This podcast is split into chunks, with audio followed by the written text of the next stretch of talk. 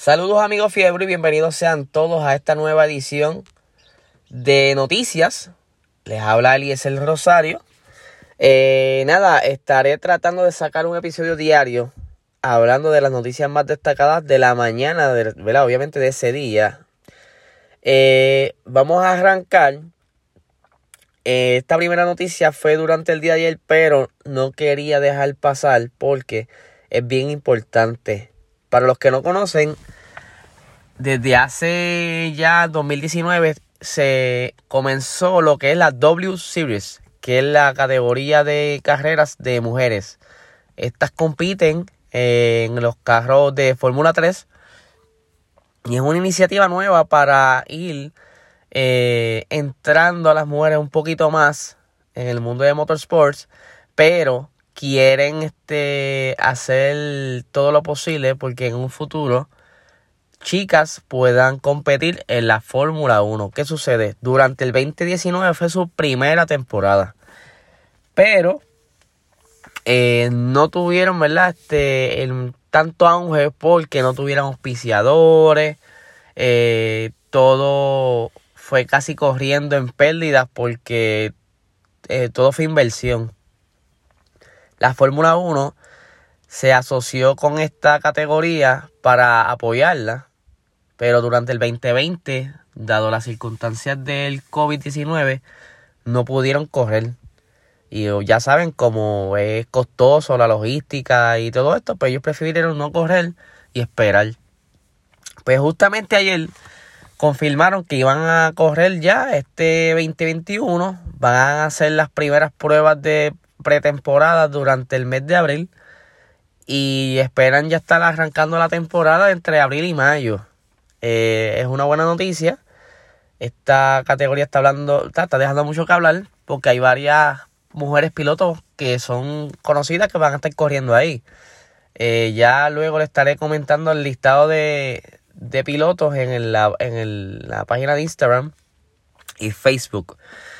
Otra noticia importante eh, fue ayer también, que se la quería decir ayer, pero no tuve oportunidad, es que la Fórmula 1 eh, tenía ya un reglamento establecido que iba a entrar en vigor ahora en el 2021, pero de igual manera por COVID no pudo entrar en vigor y se retrasó para el 2022, que es donde vienen las diferentes modificaciones grandes del carro goma, eh, aerodinámica, chasis, etcétera. ¿Qué sucede? Esto se preveía que iba a arrancar en el 2022, pero como va la cosa eh, del COVID y qué sé yo, obviamente muchos de los proyectos están atrasados porque están desarrollando un carro de cero prácticamente con una normas nuevas. Pues se va a estar moviendo eh, lo más probable para el 2023, así que no vamos no vamos a poder ver ese nuevo carro en el 2022 como tanto estábamos esperando, ya que iba a salir en el 2021, pues se atrasa para el 2023.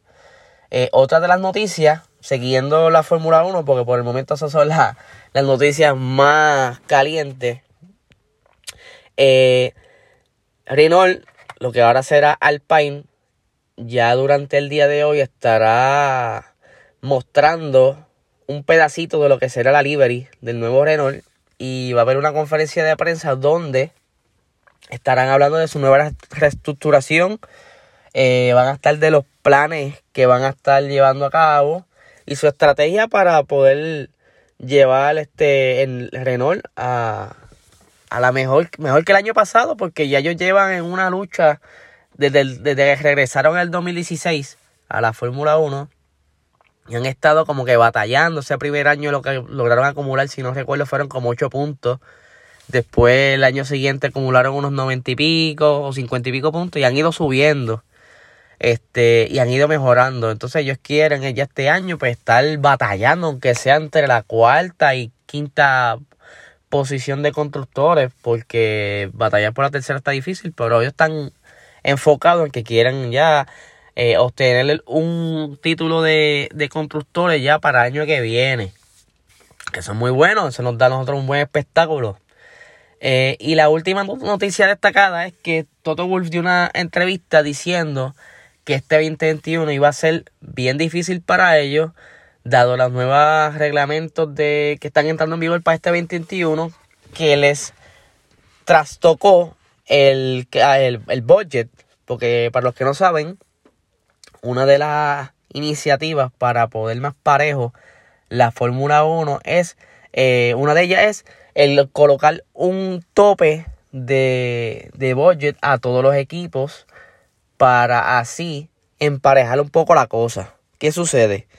Siendo Mercedes y Ferrari los más que invertían en la Fórmula 1, pues esto les va a afectar un poco, dado que ellos tienen más dinero, pues obviamente tienen más personal para dedicar a ciertas tareas o ciertas ciertas cosas de la compañía de la fábrica del carro y, y demás.